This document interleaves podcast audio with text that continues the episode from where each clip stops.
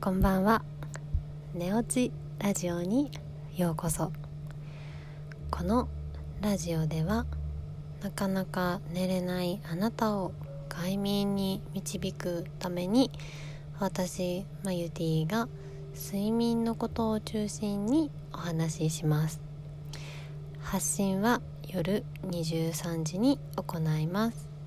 ぜひ寝る前に聞いてもらえると嬉しいです。皆さんいかがお過ごしですか？お元気ですか？ハッピーですか？はい。今日は気持ちはアウトプットしたらより整理されるっていうことについてお話ししたいと思います。うん、自分の気持ちって自分の中にあるからなんかこう自分でね気づかないととか自分で処理しないといけないって私ずっと思ってたんですけれども最近そうでもないなっていう風に感じたんですね。うんで、まあ、アウトプットするっていうのもいろんな方法があると思います。こう友達と話すのもそうだしえっと、紙に書くとか日記に書くっていうのも一つだと思います。うん、とかね誰かにしゃべるっていうわけじゃなくてもこう言葉自分の言葉に独り言みたいな感じで、うん、出してみるっていうのもこうあの形になるアウトプットっていう形かなと思います、うん、人によってはねこうアートだったりっていうので表現される方もいるかなっていうふうに思います、うん、あのこう感情って目に見えないものだから自分の中にあるとこうなんかどんな形にもなるなと思っててモヤモヤしたりなんかイライラしたりとか、うん、こうなんかね大なり小なり分かんない状態でこう抱え持っているんだなっていうふうに思ったんですね。うん、でもそれをこうまあ、独り言なり書くなり友達と喋るなりっていう風にこう自分のね中から一回取り出してみると、